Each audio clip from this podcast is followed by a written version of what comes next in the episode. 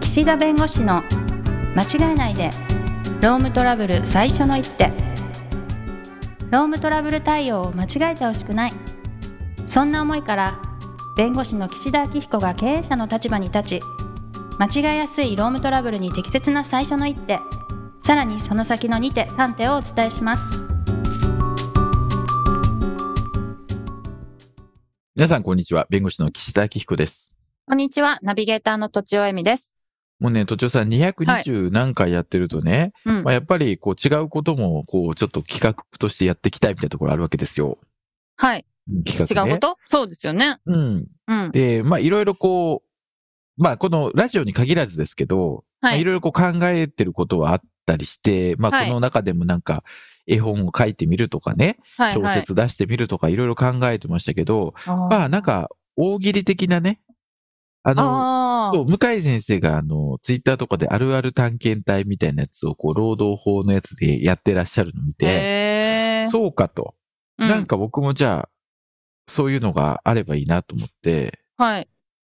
まあ、いろいろこう考えてきた中で、まあ、なんか大喜利って今普通に皆さんやってらっしゃるじゃないですか、一般的に。いろんな大喜利番組があったりとか、お笑いの人がやる。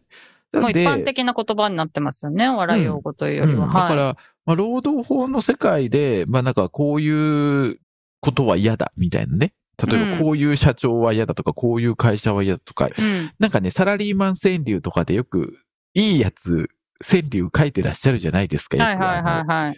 お茶の会社さんかどっかのがね、募集して。はいはいはいまあああいう感じなんか自虐でっぽい僕のらがもねね、そう、僕らもなんかそういうの作ろうと、ああ、なるほ持どってるん。ですシリーズで。シリーズでね。はいはいはいはい。まあ、あの、ロームトラブル大喜利とか、労働問題、あるある大喜利とか、何でもいいんだけど、はいはいまあ、は作っい。てやってみたいなと思って、はい。まあ、ネタ集めですよ。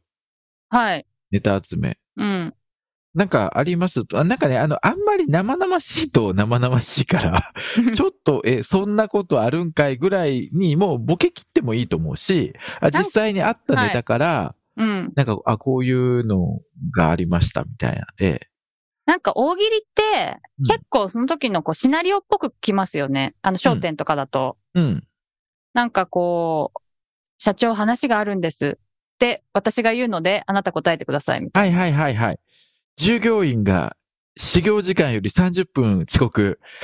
スーツはボロボロ。さて、理由はみたいなやつだよ ね。な。そうそうそうそうそう。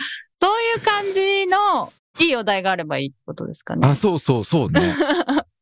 だからこういあう女子は嫌だとかだとちょっとあるあるっぽいから、ああ、なるほど。こういう上司は嫌だで。もうちょっと大喜利っぽくするとなると、もっとこう具体的に落とすみたいなうんうんうんうんうんうんうん。感じなのかな。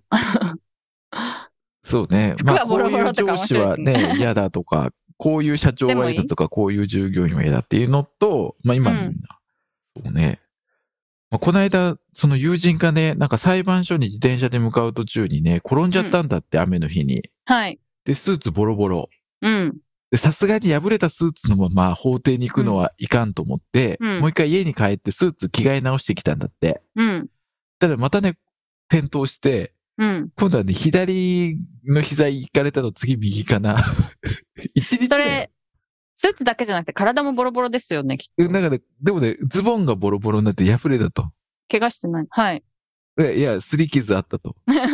で、もう行くの諦めて電話裁判に切り替えてもらったって いう、はいはい。そういうことがあったんで、今ちょっとフラッと思ったんですけど、はいはい。そうですね。うん。で私、もまあ嫌だったこと、はい、嫌だったこと。あ、じゃあこん な、じゃあ、ちょっとじ ゃあデ、デモ的にやってみますか。はい。だだんえこんな労働者は嫌だ。労働者は嫌だそその、いいよ、会社でもいいですよ。大喜利っぽくないですけど、そのテーマとしてですまあテー ね。マとしてね。そのなんか、私の知らないとこでいつの間にかお客さんと仲良くなってるんですよ。誰がチームメンバーが。自分の知らないところでチームメンバーだけが仲良くなっていて、自分だけが取り残されてる。なんか私はちゃんと会議で要件定義とかを決めてきたのに、はい。いきなりそのチームメンバーが、いや、はいこれ、これでいいんだよ、みたいなことを握ってくるんですよ。ははは。あ、あの、成果の横取りパターン。なのか、あなんか、ちゃぶ台返しっていうか。あ、あ、なになに逆に、なにこれまでの段取りと違うことを言ってくるってことそうそう、そこそんな詰めなくていいんだよ、みたいなこととあか。ーいや、あの、部長がいいって言ってたから、みたいなことをああ、はいはいはい。言ってくるんです。あ、それ前もって言ってよってやつですね。で、はい。で、何があったんでしょうみたいな の。わかりますうんうんうんうんうんうん。えそされって何があったでしょうかもみたいな。それ何があったんでしょうかと。うんそ。れはでもあれかな。例えば、あの、お金とかそういううん関係があって、うん仲良くなってたら良くないよねとか、うんうんうんうん。わかります、うんただ単に普通に、その場で、職場で話を聞いてたならいいけどとか、うんうん。そうう。いう法律で、そういう区別ないのかなと思って。 なんかポカンとしてません かわかいやるいやいやちょっと今整理がついてなくて。あ すみません。だからお題としてこういうお題はどうかなってはこといあはい、です。そういうことね。なるほうど、んそういうお題をね。そうそうそうそうそう。んんうんうん何があったみたいなね。急にあ仲そう良くそなうってそうると。そう。そうそう。何があったんでしょうみたいな。うんうんうん。まあでもあれだよね。まあお題をだから物語風に作った方がいいんでしょうね。そう。で、まあ、その、今の話でうん。何があったかっていうと、うん。結局喫煙者なんですよね、みんな。ああ。タバコのとこで仲良くなってる。そで、まあ、私は吸わないから、う。うん。なんかそんなところで逃げられてもね、みたいな。ああ。それいいっすね。あ、いいですかあそうそういう感じですね。いや、あの、そうそうちゃんと単に、あの、お笑いじゃなくて、ちゃんと問題として提起してます。それって、ちなみにそれはなんか労働問題的に何もなんかあるんですかそれはあれですね、誠実労働義務の問題で、そのはいはタいバコの場にずっといて仕事で、デスクで作業してないっていうのを休憩とみなすか、それともまうあんうん仕事とみなすかみたいなことはあるんで、うんうん、不公平感につながるっていうそ問う題なんですよ。よ。でもまあ、逆にね、仕事進めてるっていうのもあるのかな、みたいな。 彼ら的には。だからこんな打ち合わせは嫌だみたいなんで、はい。雀荘で深夜から朝まあ、でそう。そうそうそう。そういうの仲良くなっちゃうみたいな雀ね荘。でなんかこうね、麻雀しながら打ち合わせしちゃうみたいなう。んうんうん。ああ、それはね、あるかもしれないです、ね。でもね、結局ね、議事録が残ってないからね、ああ、そういうこと、ね。結局またもう一回ね、あの、ひっくり返されたりするんですよ。すごい迷惑だった結局ね、問題として ね、あれだね、それはありますね。はいはいはい。まあなんかそういう私がね、こう裁判見てる中 で、こんはいこういう労働者は困ると。嫌だっていうのは別に感情だから、困る、会社としてあ困困るるっていうのは、はい。もう通勤手当払ってるのに気合で歩いてくる人とか、え遠ー。い遠いみたいなあー。交通費2欲し時いもん間ね。歩きますかみたいな。はいはいはい。え、そうんれはダメなんでしたっけ使ってないと。うん、で、そこがね、微妙でね、一応、うん本来通えない距離だから電車に乗るべきだし乗っていいわけよ。うん。で、会社としては、まあ、通勤手当を払ってるから、はい。本来は、まあ、乗ってくるべきというかね、実費払うから。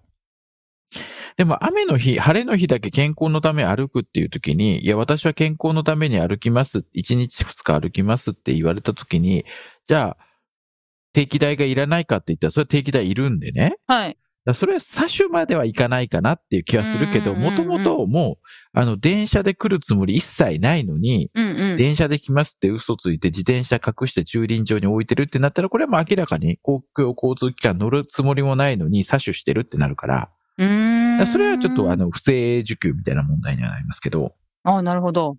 でも会社としてはね、そのうん2時間半も自転車通勤とか歩いてこられたら、体力の問題って心配なわ けよ。だからそうならないためにちゃんと公共交通機関のお金渡してんだかはいら。はいはいはいいやそはれい。ちゃんと乗ってきてくださいみたいはいはいはい。なね、。